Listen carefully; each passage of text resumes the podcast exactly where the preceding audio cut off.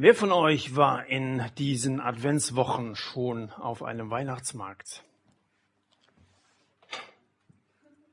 Einige wenige. Wo warst du, Benny? In Weitefeld. Der ist riesig, oder? Cool.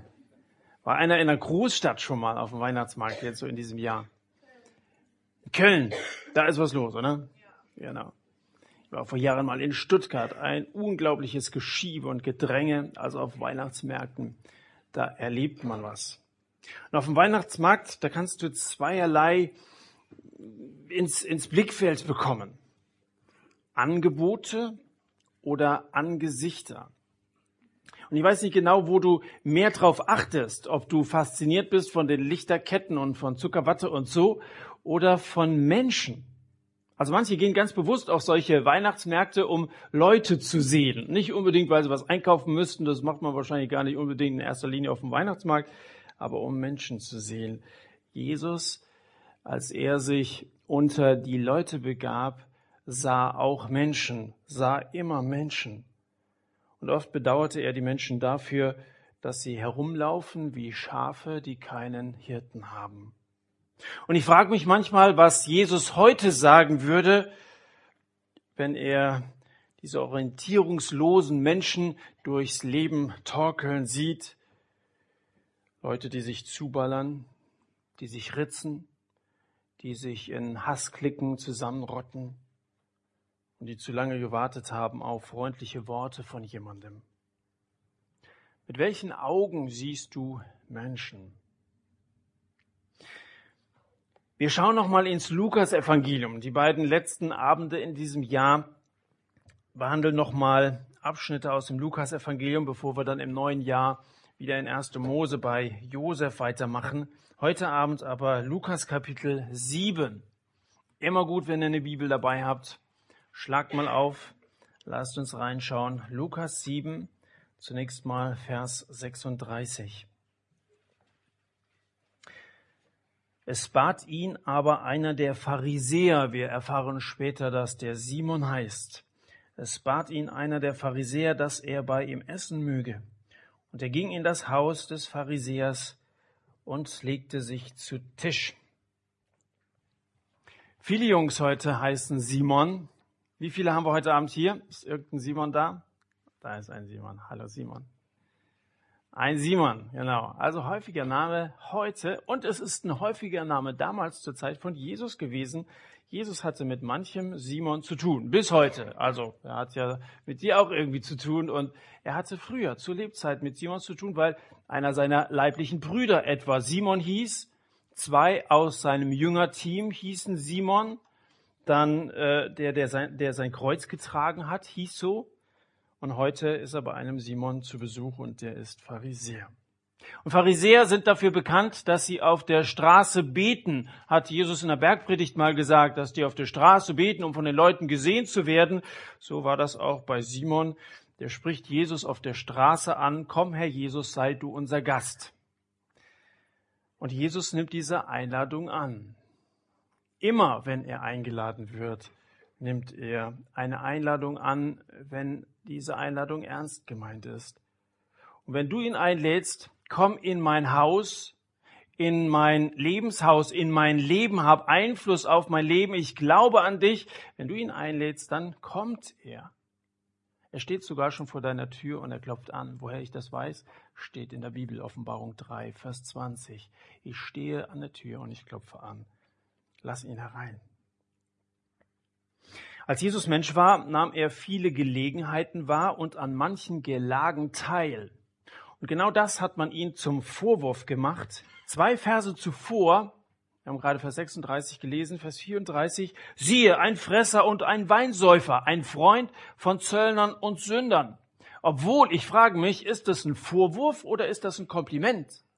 Wenn da einer kommt, der sich erbarmt über Menschen, die Hilfe brauchen, die irgendwo am Rande stehen.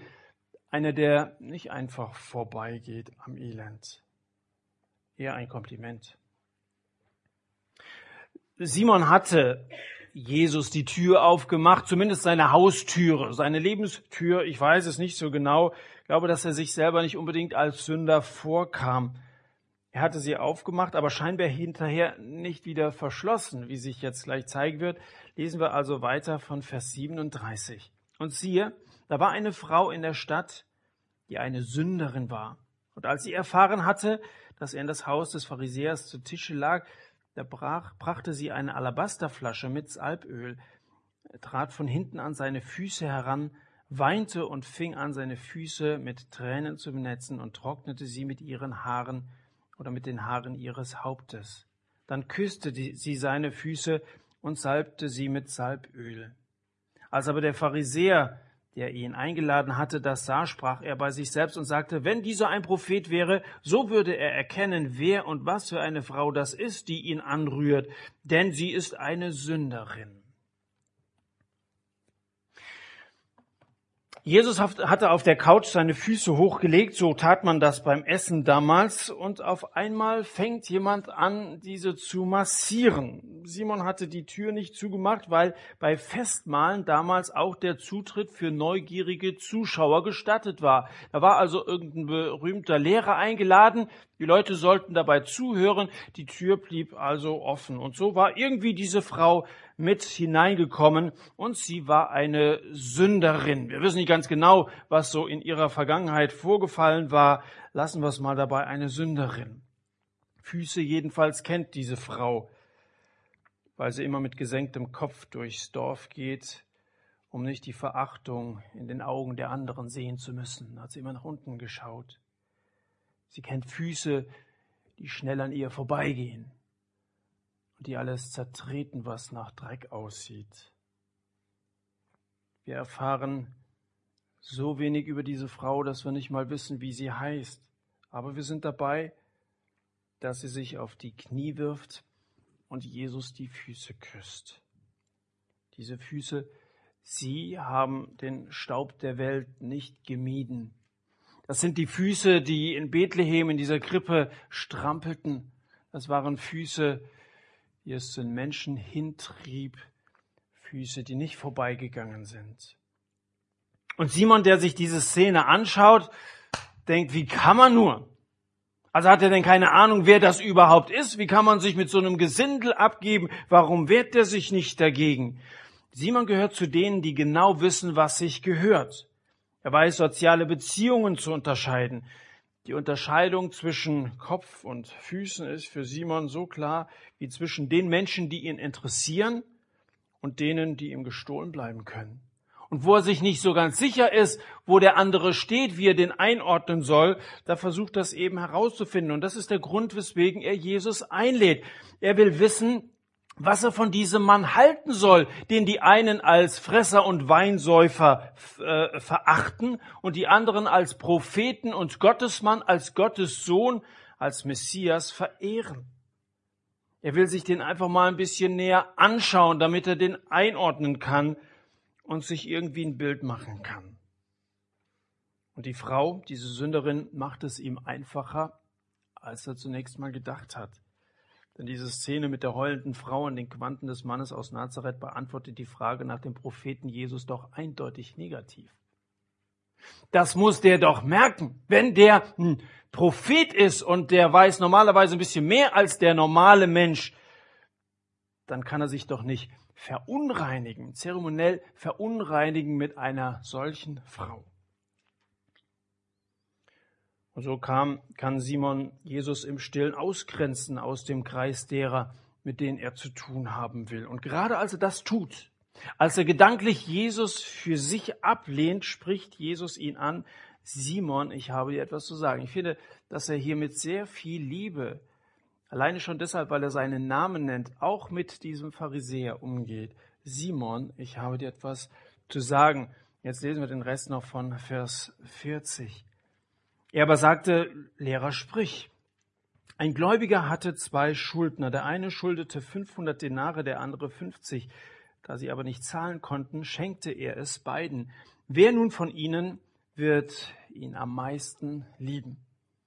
Simon aber antwortete und sprach, ich nehme an, den, dem er das meiste geschenkt hat. Er aber sprach zu ihm, du hast recht geurteilt.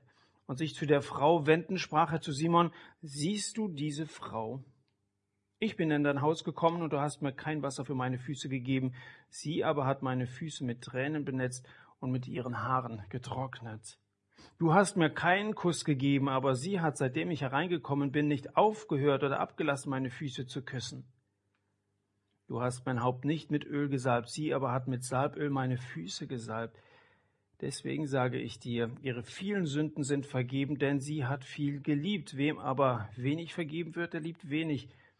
Er aber sprach zu ihr, deine Sünden sind dir vergeben. Und die, die mit zu Tische lagen, fingen an, bei sich selbst zu sagen, wer ist dieser, der auch Sünden vergibt?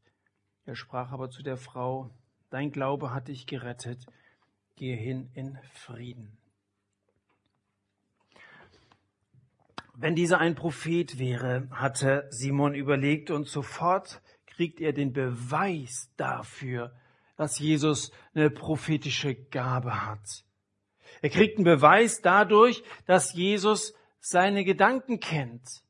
Er sieht da nicht nur so einen, so einen frommen Mann in einer edlen Gesellschaft am Tisch sitzen, sondern er sieht sehr viel tiefer und er weiß genau, was in Simon vorgeht. Ein Beweis dafür, dass Jesus durchaus ein Prophet ist. Und er gibt ihm eine exakte Antwort auf seine Gedanken, nicht auf seine verbale Äußerung, eine exakte Antwort auf seine Gedanken. Simon, ich habe dir was zu sagen.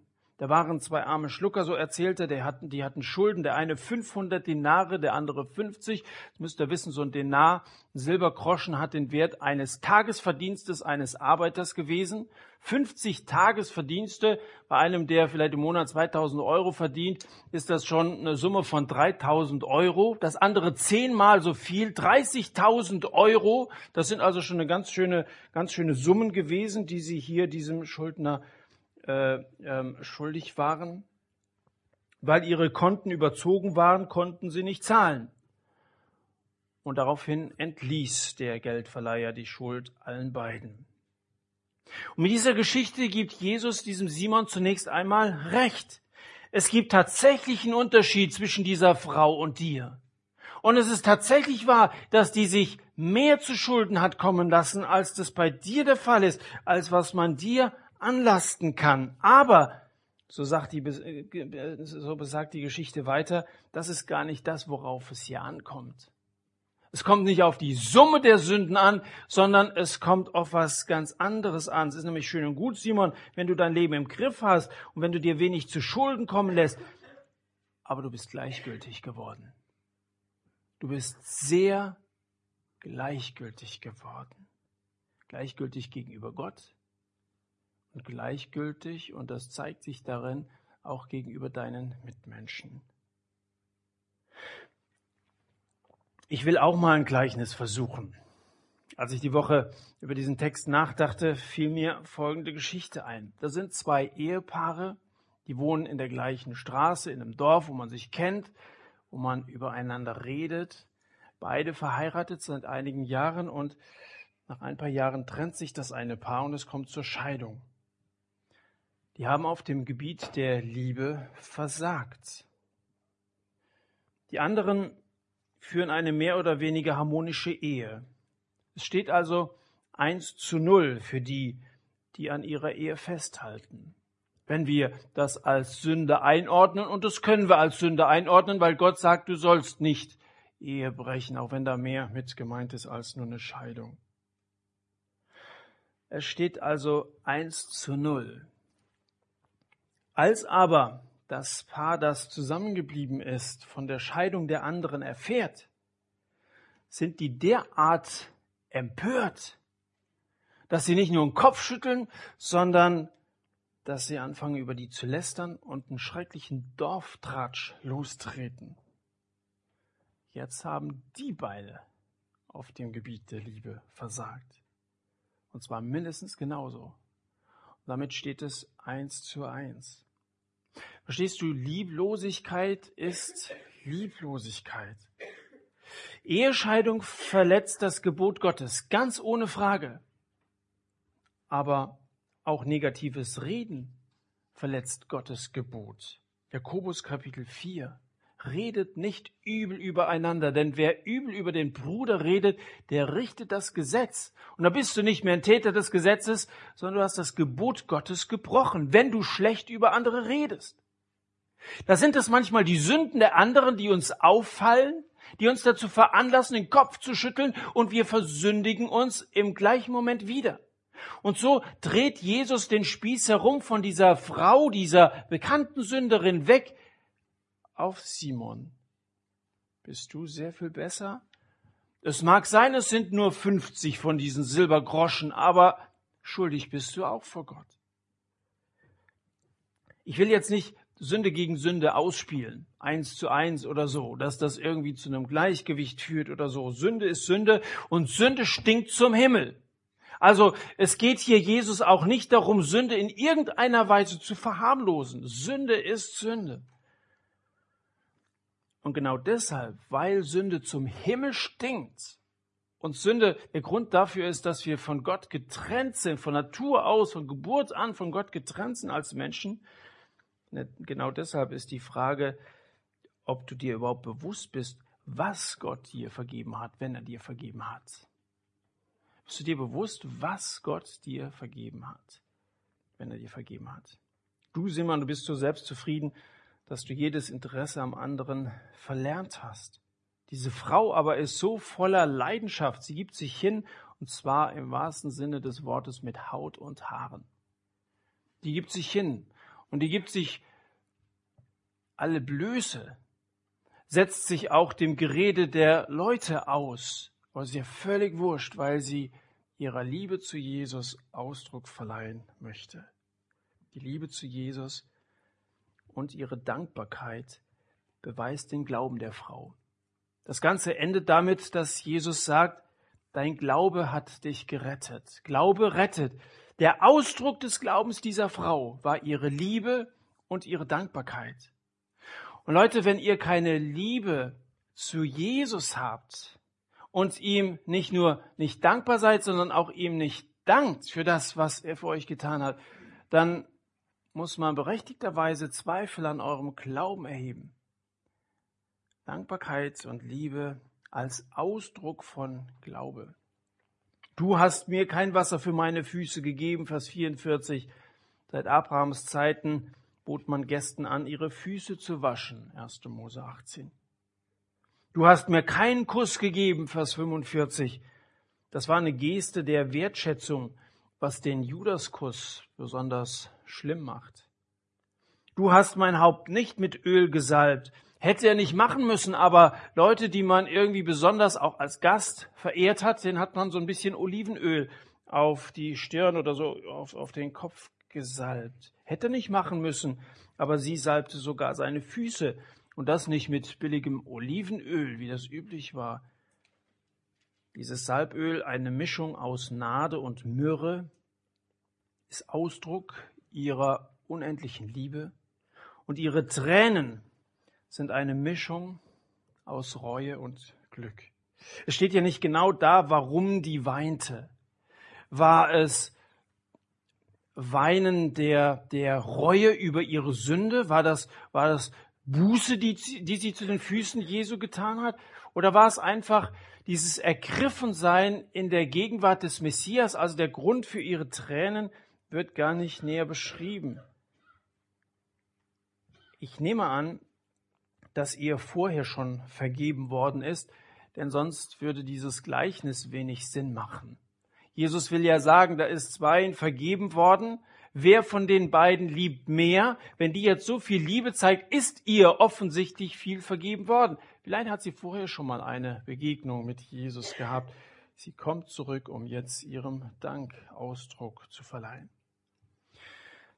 Der Prüfstein fürs Glücklichsein ist Dankbarkeit, sagt G.K. Chesterton. Der Prüfstein für Glücklichsein ist Dankbarkeit. Kinder sind dankbar, wenn der Nikolaus Spielzeug oder Süßigkeiten in die Stiefel steckt. Worüber kannst du denn dankbar sein? Ihr seid ja keine Kinder mehr. Oder habt ihr gestern etwas im Stiefel gefunden? Okay. Wer? Ja. Also, drei Kinder sind hier, ja. Also Kinder sind dankbar, wenn der Nikolaus was in die Stiefel steckt. Du könntest vielleicht dankbar dafür sein, dass Gott in deine Stiefel zwei gesunde Beine als Geschenk gegeben hat. Es gibt unglaublich viele Gründe, dankbar zu sein. Und Dankbarkeit ist der Prüfstein fürs Glücklichsein. Dankbarkeit heißt Staunen und Staunen heißt Gott selbst erkennen. Wo es kein Staunen mehr gibt, da wird es auch keine Dankbarkeit mehr geben. Und da wirst du alles irgendwie so selbstverständlich hinnehmen und da sitzt du gleichgültig am Tisch, so wie dieser Simon auch, der die Dinge irgendwie zur Kenntnis nimmt, aber über den Dingen steht und ein ziemlich stolzer, selbstzufriedener Typ ist. Selbstzufriedenheit macht gleichgültig. Das Gegenteil von Liebe ist nicht Hass, sondern Gleichgültigkeit. So schrieb der jüdische Philosoph Elie Wiesel. Und ich bin fest davon überzeugt, das stimmt. Das Gegenteil von Liebe ist nicht Hass, denn wenn du jemanden hast, dann hast du ja noch immer starke Gefühle und irgendwie bist du vielleicht in deinen Gefühlen verletzt worden, dir liegt schon irgendwie noch was an dem anderen, aber Gleichgültigkeit heißt den anderen völlig zu ignorieren, aufgegeben zu haben. Simon ist gleichgültig geworden. Der beschimpft die Frau nicht, der wirft sie nicht raus, er ignoriert sie einfach. Das ist schlimmer als Hass. Du hast vielleicht selber schon empfunden, wenn du einfach so wie Luft wahrgenommen wirst. Das tut sehr, sehr weh. Und Jesus bringt Simon durch sein Gleichnis dazu, die Frau überhaupt erst einmal anzuschauen. Vers 44. Siehst du diese Frau? Ich glaube, es ist eine wichtige Frage in diesem Text. Siehst du diese Frau, Simon? Nimmst du sie wahr? Und wenn du jetzt da zu meinen Füßen schaust, was nimmst du denn da wahr? Siehst du nur die verheulten Augen und die ölverschmierten Haare? Oder siehst du auch ihre Verzweiflung? Siehst du ihre Gebrochenheit oder sogar ihre Hoffnung? Sieh sie an ohne ihr überzustülpen, was man von ihr erzählt. Wie leicht kann man das nachreden, was die Leute so reden? Da gibt es eben irgendwelche so, solche Gerüchte im Dorf oder so. Da hängt man sich dran. Wenn die anderen schlecht reden, naja, um da nicht irgendwie aufzufallen, dann macht man einfach mit. Und es ist sowieso, man steht besser da, wenn man irgendwie über andere schlecht reden kann. Sieh sie an, ohne sie in das Bild zu pressen, das du dir selbst von ihr gemacht hast. Versuch sie einmal so zu sehen, wie Gott sie sieht. Simon glaubt die Vergangenheit dieser Frau zu kennen. Sie ist eine Sünderin. Sie war bekannt als Sünderin. Ja, das weiß man doch. Die kennt man ja. Er glaubt diese Frau zu kennen. Jesus kennt ihre Vergangenheit und zwar lückenlos. Er kennt vollständig das Leben dieser Frau. Weißt du, wenn jemand verhaltensauffällig ist, dann hat das immer mit der Vergangenheit dieser Person zu tun. Da kannst du es dir leicht machen, wenn du erfährst, dass jemand die Schule abgebrochen hat, dass jemand seine Freundschaft abgebrochen hat, dass einer Fingernägel abgebrochen hat. Da kannst du jemanden ganz schnell einordnen, irgendwie in so eine Schublade hineinstecken. Kannst ihn abstempeln wie bei der Post, kann ich nicht leiden. Oder du kannst dir die Mühe machen, den Absender mal herauszufinden. Wo kommt denn diese Person eigentlich her? Und warum ist diese Person so, wie sie ist? Kann sein, du machst irgendwie so ein FSJ oder Zivildienst oder so irgendwas. Und dann kommst du mit jemandem zusammen in so eine WG und dann, dann ist das ausgerechnet eine Person, mit der du überhaupt nicht zurechtkommst. Du bist gezwungen, mit so jemandem Zeit zu verbringen. Frag dich einmal, warum diese Person so ist, wie sie ist. Das ist eine ergiebige Frage. Wo kommt derjenige her? Hab Erbarmen. Habt Erbarmen mit anderen Menschen. Ihr wisst ja, dass ich im Sommer oft mit unseren Bussen unterwegs bin, mit dem Life is Mobis, mit dem mobilen Treffpunkt. Dann sind wir also irgendwo in der Großstadt. Bad Kreuznach war so eine Station, wo viele Leute vorbeikamen und dann haben wir Einladungen für die Abendveranstaltungen verteilt und so eine Zeitung, wo einige evangelistische Artikel drinstehen. Und dann habe ich da so mitgearbeitet und habe während dieses Einsatzes in meiner persönlichen stillen Zeit den Jakobusbrief gelesen und kam bald an das zweite Kapitel, wo steht, wenn jemand in eure Synagoge hineinkommt und er hat prächtige Kleider an und einen Ring am Finger, dann sagt er zu dem wahrscheinlich, setz dich hier vorne in die erste Reihe, machst dir bequem. Wenn aber einer kommt in Lumpen, der nicht sehr attraktiv aussieht, dem sagt ihr, nimm irgendwo da hinten Platz. Habt ihr nicht bei euch selbst einen Unterschied gemacht? Liebt ohne Ansehen der Person ist das Thema von Jakobus Kapitel 2. Und plötzlich sah ich mich, wie das manchmal so ist, wenn man die Bibel liest, so im Lichte Gottes sah ich mich selber vor dem Bus, dem mobilen Treffpunkt stehen, wie ich die Leute selektiert habe, die da vorbeigingen. Da waren nämlich welche, die kamen mir irgendwie sympathisch vor, denke ich, die letzte Mal ein, versuch mal mit denen Gespräch zu bekommen, das ging meistens schief. Und dann waren andere, denke ich, ach, da war ein Ausländer, der versteht mich sowieso nicht. Habe ich einfach mal vorausgesetzt, vorbeigehen lassen. Da war ein Rollstuhlfahrer, ach, vorbeirollen lassen. Ja? Und dann haben wir alle möglichen Leute einfach so aussortiert. Macht ihr nicht einen Unterschied bei euch? Dann habe ich gebeten und habe gesagt, danke Herr, dass du mich darauf aufmerksam machst. Ich möchte heute ganz bewusst solche Leute ansprechen, die ich von meiner Natur her hätte vorbeigehen lassen. Und ich mache es jetzt mal genau umgekehrt. Dann habe ich die, wie man so rein äußerlich mit den Augen beurteilen kann, minder bemittelten angesprochen. Und ich sage euch, ich habe bis dahin bei diesem Einsatz in dieser ganzen Saison nicht so viele tiefgehende Gespräche geführt wie an diesem Tag. Mein nächster Einsatzort war Wuppertal. Da war ich dann morgens dran, jeweils so eine Mitarbeiterandacht zu machen. Da habe ich über diesen Text gesprochen, Jakobus Kapitel 2, und habe meine Erfahrung von Bad Kreuznach mitgeteilt. Und im Laufe des Tages kam einer zu mir und sagte, danke Markus für die Andacht heute Morgen. Ich habe heute so viele tiefgehende Gespräche geführt wie bei diesem ganzen Einsatz noch nicht. Genau die gleiche Erfahrung. Wir beurteilen manchmal Leute nach Kriterien, für die wir uns eigentlich schämen müssten. Gott ist ein Gott des Erbarmens und wir sollten nicht die Person ansehen, sondern versuchen zu sehen, was eigentlich dahinter steckt. Es ist auch als Christ anstrengend, sich vorbehaltlos auf alle Menschen einzulassen, das sehe ich ein. Aber der Heilige Geist ähm, versetzt uns in die Lage, Menschen zu lieben. Ich habe in dieser Woche eine E-Mail bekommen. Eine E-Mail von einem Gemeindeleiter einer Baptistengemeinde in Goslar, der folgendes schreibt. Sehr geehrter Herr Wesch, bei dem Missionseinsatz in Berlin 2006, manche von euch wissen das vielleicht oder noch, dass wir 2006 so eine riesige Aktion in Berlin hingehen 2006 da durchgeführt haben. Bei diesem Einsatz damals hatten auch zwei Jugendliche aus unserer Gemeinde teilgenommen. Wir hatten von der Aktion gehört und konnten die beiden ermutigen, dorthin zu fahren. Dabei hatten wir in einem Gottesdienst vorher unter Gebet die beiden ausgesandt. Unser Ziel für Samuel, einer von den beiden, war, dass er oder dass die Zeit für ihn die beste Erfahrung seines bisherigen Glaubenslebens würde, werden würde, was er später wörtlich so bestätigte. Dass er seine ganze evangelistische Begabung entdeckt und dass der Einsatz eine Langzeitwirkung haben möge.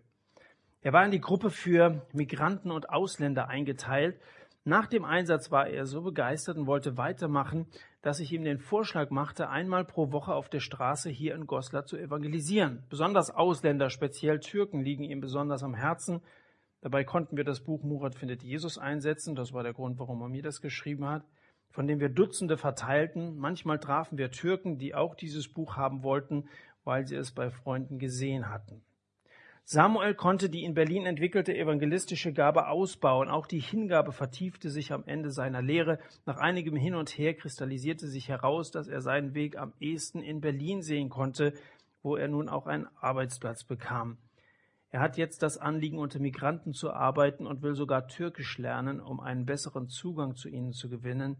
Auch finanziell hat es Gott bis jetzt bestätigt.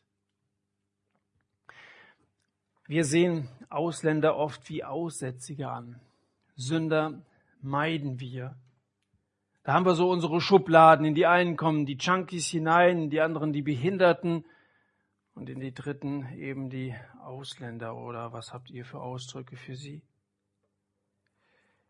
Wenn die Liebe Gottes in unsere Herzen ausgegossen worden ist, Römer Kapitel 5, dann sehen wir Menschen mit neuen Augen. Dann haben wir einen Heiligen Geist, das heißt ein Teil von Gott und wir haben irgendwie die Fähigkeit, so wie Jesus Menschen zu sehen, nämlich wie verlorene Schafe, die keinen Hirten haben.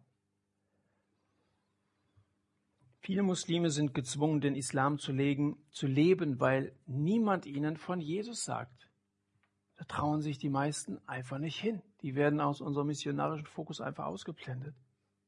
Viele Frauen, wie die hier in der Geschichte, sind auch zu dem gezwungen, was sie tun, Sie können für sich und für ihre Kinder oft nur durch Prostitution ihr Geld verdienen. Viele gehen auf den Strich und werden nach Strich und Faden ausgebeutet, besonders unter den Migrantinnen. Die Geschichte im Wohnzimmer von Simon zeigt jedenfalls, dass Jesus nicht nur bei frommen Leuten sitzt und Kaffee trinkt, sondern dass er Freund von Zöllnern und Sündern ist. Und Paulus sagt mal, wir sind Gesandte an Christi Stadt. Stellvertretend für ihn sind wir nun und das Volk geschickt, um Freunde von Zöllnern und Sündern zu werden, ihnen seine göttliche Liebe zu zeigen und sie herauszulieben aus ihrem sündigen Leben, damit sie neu anfangen können, Hoffnung bekommen. Vielleicht gerade jetzt in dieser Weihnachtszeit, die Anlass gibt, von der Liebe Gottes, die so groß war, dass er seinen Sohn in diese Welt sandte, zu reden. Bist du ein Simon, der Pharisäer, oder bist du ein Simon Petrus, der kulturelle Grenzen überschreitet, um Menschen die frohe Botschaft von Jesus zu bringen? Was für ein Simon bist du? Du und ihr alle. Jesus lässt also die Berührung und die Küsse von einer Frau zu, die auf dem Strich geht. Ihm wendet sich eine Prostituierte zu, und zwar mit Haut und Haaren. Simon, dem missfällt, wie haarig es in seinem Haus zugeht, geht das Verhalten dieser Frau gegen den Strich. Weiß der nicht, von wem er sich da anfassen lässt? Und dann zieht Jesus einen Strich unter das gesamte bisherige Leben dieser Frau, Vers 48, und sagt, deine Sünden sind vergeben. Punkt. Das war der Schlussstrich. Deine Sünden sind vergeben. Das heißt, jetzt kannst du wieder bei Null anfangen. Also da, wo man gezählt hat, eins, null und so weiter, und wo, wo, wo ihre Sündenschuld so riesig war, die war gelöscht. Da waren keine 500 oder 500 Millionen Silbergroschen mehr auf dem Schuldschein, sondern nichts. Deine Sünden sind vergeben. Man fragt sich ja jetzt, sind die Sünden jetzt in diesem Moment vergeben worden oder waren sie doch vorher schon vergeben? Ihr habt doch gesagt, die kamen wahrscheinlich zurück, um Danke für ihre Vergebung zu sagen. Warum erlässt Jesus ein zweites Mal, was nach Kapitel 7, Vers 41 schon erlassen war? Nun, vielleicht finden wir die Antwort in dem dankbaren Samariter, von dem in Kapitel 17 die Rede ist. Da kam einer von zehnen zurück. Kapitel 17 von Vers 15 an. Da sind zehn geheilt worden. Alle waren kerngesund, obwohl sie vorher keine Hoffnung mehr hatten auf vielleicht ein oder zwei Jahre Leben. Alle waren gesund, aber nur einer kommt zurück, um sich zu bedanken. Und auch zu dem, und nur zu dem, was die zehn betrifft, sagt Jesus, dein Glaube hat dich gerettet. Dein Glaube hat dich gerettet. Sag nicht einmal, ich glaube und dann lauf davon, sondern komm zurück, so wie dieser Samariter, so wie diese Frau, komm zurück und sag's Jesus und dann bleib bei Jesus und drück ihm deine Liebe aus. Deine Liebe, die sich zu ihm äußert, deine Dankbarkeit und Liebe, die so überfließend ist, dass auch andere davon profitieren können. Diese Frau kam zurück und sie hat's öffentlich gemacht. Sie hat sich offen vor Jesus oder zu Jesus bekannt. Es waren etliche dabei, diese ganzen Zuschauer. Und dann heißt es ja am Ende, dass viele so miteinander redeten, wer ist denn der, dass der Sünde vergeben wird. Das waren alles Leute, die an diesem Mal teilgenommen haben. Also war schon eine größere Gesellschaft. Die hat es öffentlich gemacht. Sünde, mit der man einfach davonlebt, die bleibt selten, mit der man davonläuft, bleibt selten auf denjenigen beschränkt, der sie in sich trägt. Du kannst natürlich irgendwie halbherzig wissen, Jesus für meine Sünden gestorben, aber da bist du trotzdem ständig auf Abwägen. Das bleibt nicht auf dich beschränkt. Früher oder später wirkt sich Schuld auch auf andere aus. Das ist wie so ein Krebsgespür, das um sich greift. Verbrechen ohne Opfer sind eine Illusion. Letzte und vorletzte Woche haben wir über Jakob, über seinen Betrug und auch über seine Flucht gesprochen. Sein Betrug an seinem Vater zeigt, wie eine Vielzahl von Menschen, ja ein ganzes Volk Schaden durch seinen Betrug genommen hat. Betrug und jede Sünde ist ein Monster, das ständig gefüttert werden muss. Jakob glaubte, mit dem Versuch, den Segen zu stehlen, würde er nur seinen Vater täuschen und sich dann irgendwohin flüchten können, bis der Zorn seines Vaters verraucht ist. Denkst du? Seine Unaufrichtigkeit fügte der ganzen Familie schwere Wunden zu. Durch seine Sünde konnte er nicht am Sterbebett seiner Mutter sein. Esau verbrachte Jahre damit, ihm nachzuspüren, und am Tag der Konfrontation zwischen den beiden rang Jakob eine ganze Nacht im Gebet, weil er fürchtete, das Unrecht, das er Jahre zuvor begangen hatte, könnte nun auch an seinen Kindern gerecht werden. Die Mutter, der Bruder, die Kinder, alle waren in Mitleidenschaft gezogen. Die harte Realität ist, dass seit Jahrtausenden im Nahen Osten Blut vergossen wird, aufgrund von Unrecht, das über Generationen weitergetragen wurde. Wer glaubt, Lug und Trug und Ehebruch und alles, was du unter Sünde verstehst, ließe sich verbergen, der macht sich selber etwas vor. Lauf nicht weg. Komm zurück. Und Jesus wird dich nicht fertig machen, sondern er wird dir vergeben. Deine Sünden sind vergeben und dein Glaube hat dich gerettet. Frau kommt zurück, sie steht zu ihrer Schuld, weil sie weiß, dass sie bei Jesus in der Schuld steht. Oder besser gesagt, weil sie bei Jesus in der Schuld stand. Er hat ihr vergeben. Übrigens, wenn du Schwächen zugibst, solltest du dir keine Gedanken darüber machen, was denn nun die anderen von dir denken sollten. Vergiss es, das werden sie nicht, denn die meisten denken sowieso nur um sich, äh, an sich selbst. So sind Menschen eben. Der Sinn von Vers 48 ist also erstens, es ist die Vergebung endgültig in Kraft getreten, denn was nützt eine Zusage über Vergebung, die du irgendwo mal in der Bibel gelesen hast, wenn du sie nicht annimmst? Einmal. Zweitens bestätigt Jesus die frühere Zusage und setzt die Frau damit in glänzender Weise ins Recht gegenüber den inneren Vorwürfen des Pharisäers. Und drittens spricht er mit solcher Vollmacht vor den Ohren der Zuhörer, dass klar wird, dass nur er selbst die Quelle der Vergebung ist. Wir sind am Schluss. Die Frau hat an Simons Tisch nichts zu essen und nichts zu trinken bekommen. Aber ihr sehnsüchtigstes Verlangen ist gestillt. Viel wichtiger als gemütlich beim Essen zusammenzusitzen, Tischgemeinschaft mit vornehmen Leuten zu haben. Von ihr lernen wir, Glaube verleiht man durch Liebe und Dankbarkeit Ausdruck. Und ich möchte euch die Woche, die jetzt vor uns liegt, mitgeben. Verleihe deiner Dankbarkeit einmal Ausdruck, wie auch immer du das tust.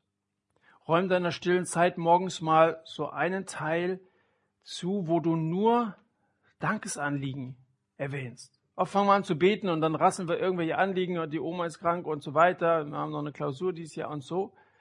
Hab mal eine Zeit, wo du bewusst Gott und Jesus dankst. Mach dir mal bewusst, was er dir vergeben hat. Wenn du Christ bist, dann versetz dich nochmal so hinein in das, was da eigentlich passiert ist, als du ein Gotteskind geworden bist, dass dir vielleicht sogar die Tränen darüber kommen. Wir müssen ein bisschen Zeit dafür haben, stille Zeit. Zeit heißt schon, dass wir uns mal wirklich hinein vertiefen und das nicht so wie bei der Tankstelle, da wartest du, wartest, hoffentlich ist es bald voll, dass du dann weiterfahren kannst. So, so ist es ja oft bei unserer stillen Zeit. Haben überhaupt keine Geduld mehr, dass wir uns mal füllen lassen können, um das auch zu genießen. Danke für alle materiellen und geistlichen Segnungen. Und wenn deine Haltung bisher der von Simon ähnelte, irgendeiner Weise, dass du irgendwie so über den Leuten stehst. Wenn du gemerkt hast, ich habe eigentlich den und den verachtet, aus meiner Klasse zum Beispiel, schlecht über ihn gedacht, ohne je darüber nachgedacht zu haben, was ist eigentlich in seiner Vergangenheit, in seiner Familie passiert, dass er solche Wunden trägt, die tatsächlich hässlich sind, dass du oft so unbarmherzig mit Menschen umgegangen bist, dann bitte um Vergebung und überwinde dich mal und verschenk doch in dieser Adventszeit zum Beispiel mal so ein Murat findet Jesus Buch. Vorhin mal noch einige mitgebracht. Die Auflage ist fast vergriffen, sehr viele gibt's nicht mehr. Aber mach das doch mal. Ich möchte dass diese Abende nicht spurlos an euch vorbeigehen. Man kann sich das immer anhören und sagen, es ist so toll, Leute zu treffen oder so. Aber das Wort Gottes soll immer Auswirkungen haben. Nimm von jedem dieser Abende etwas mit, was du dann auch umsetzen willst. Und vielleicht ist es sowas, dass du mal hingehst und sagst, jemand, den ich eigentlich überhaupt nicht leiden kann und ich kann diese Türken nicht leiden, sagst du vielleicht, ich gehe dennoch hin und gebe ihm einfach mal so ein Buch als ein Weihnachtsgeschenk weil ich möchte, dass auch der das Evangelium erfährt, weil er es sonst nicht erfahren würde, höchstwahrscheinlich nie etwas von Jesus hören würde. Tu es einfach mal. 1,90 kosten die denn. Ich will jetzt keine Werbung dafür machen, aber es ist mir wichtig, dass wir Missionare sind. Und wir haben in Deutschland alle Freiheit. Geh mal in so ein muslimisches Land, da ist es überhaupt nicht möglich, sowas zu machen. Da riskierst du Kopf und Kragen. Und hier können wir es und wir machen es einfach nicht. Gott schickt millionenweise, 3,2 Millionen Muslime haben wir in Deutschland. Diese Menschen hier in unser Land, wir haben die Gelegenheit, ihnen das Evangelium zu sagen, und wir machen es einfach nicht. Behandeln Ausländer wie Aussätzige. Das ist so eine Gruppe von Frauen mit Kopftuch, machen einen großen Bogen drumherum. Warum eigentlich? Geh doch mal hin, lächel sie an, zeig ihnen ein bisschen was von der Liebe Gottes, die du selber erfahren hast, und gib ihnen etwas, wo sie die Botschaft vom Kreuz durch erfahren können. Oder mach das mit den Kalendern. Länder sind auch dafür gedacht, dass man sie als ein Geschenk weitergibt und gleichzeitig als eine Einladung hierher. Wenn da jemand ist, der dir am Herzen liegt, wo du denkst, Mensch, der müsste das Wort Gottes auch mal hören, wünsche, dass sich in seinem Leben auch etwas verändert zum Guten, dann lade diese Leute ein und sei nicht so überhaben wie dieser, erhaben wie dieser, wie dieser Simon, der Leute irgendwie von oben herab anschaut. Lasst uns so glücklich sein in dem, was Jesus uns geschenkt hat, dass es uns die Demut verleiht, zum Nächsten zu gehen und die Liebe Gottes zu transportieren. Lass uns eine Zeit der Stille haben, zusammen beten, das, was dir wichtig geworden ist heute Abend. Fass es nochmal in Worte, sprich mit Gott darüber, dass es Auswirkungen dieser Woche hat, was du heute Abend gehört hast und darüber hinaus. Und ich werde diese Zeit der Stille dann mit einem Gebet abschließen.